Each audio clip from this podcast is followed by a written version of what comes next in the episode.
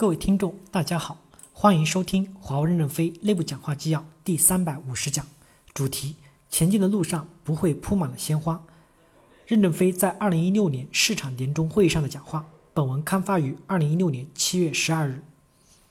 人类社会要转变成智能社会，这是一个客观的规律，谁也无法阻挡。我们要看到人工智能对社会产生的积极的正面作用。我们要有战略自信，勇敢的去拥抱挑战。第一个信心就是有机会窗，管道扩大和流量增大创造了巨大的机会。第二个信心是我们这支队伍能挑得起来，形成这支队伍非常不容易，历经了二十八年磨难，也曾栽过跟头，从也曾从泥坑里爬起来。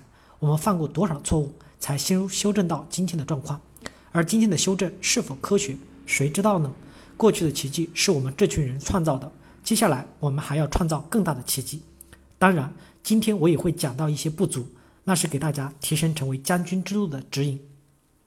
第一部分：机会、风险和战略自信。一、机会，高清图像需要宽带的低成本，AI、VR、AR 需要网络的低时延。智能社会的出现需要两个基础条件：第一，高清图像需要宽带的低成本；第二，AR、AI、VR、AR 需要网络的低时延。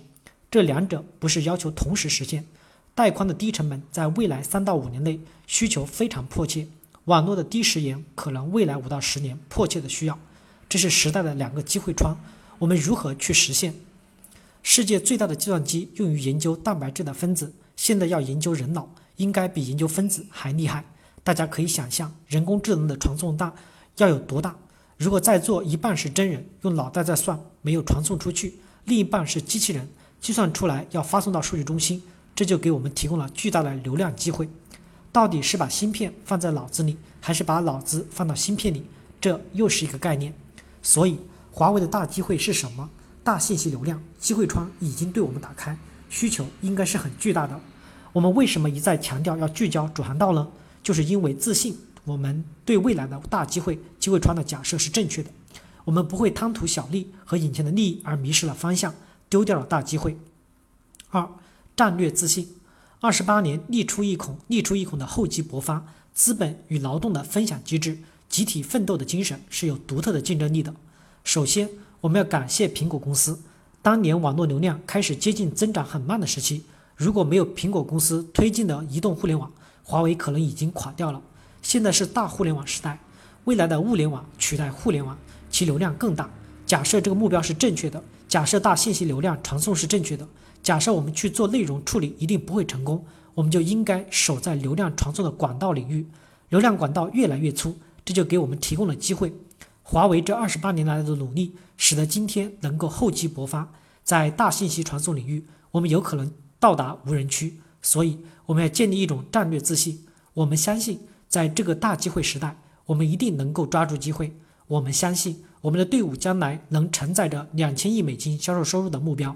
当然，我们的队伍不要为一千五百亿、两千亿美金的口号所累，不要穿上红舞鞋。公司说的这个目标是在指引公司的结构改革、机制改革、流程改革，以适应未来真正能达到的。我们的能力能与之相适应，不是指标，不是 KPI，而是核心竞争力。否则，我们就是叶公好龙。第一小点，以客户为中心，市场竞争体系的建设。一百七十个国家的组织建设，一支英勇的队伍已经形成。我们用了二十八年时间，建立了全球的市场体系，落实了组织建设，流程基本到位。但是我们的能力还没有完全激活。如果激活了，我们还会有更大的希望。我去过艰苦国家的代表处，已经感到大家在进步。现在 IT 部门给艰苦地区很好的支持，网络也比较发达了。在艰苦地区工作就是英雄，英雄同时也要加强学习。利用各种方法，把英雄的忠诚转化成能力提升。华为公司需要很多具有综合能力的干部。大国工作很难使自己的能力综合化，因为大国垂直部门分得很清，而在小国工作更有助于综合成长。就跟东北乱炖一样，要会销售、会财务、会专机，讲得清楚解决方案。如果我们去到那些小国艰苦地区，只是为了拿高补助、积累一些钱，怎么能叫做为自己的前途负责任呢？小国人少，每天饭后喝杯咖啡，一人准备一个案例。你准备韩国超宽带的案例，我准备西藏的案例。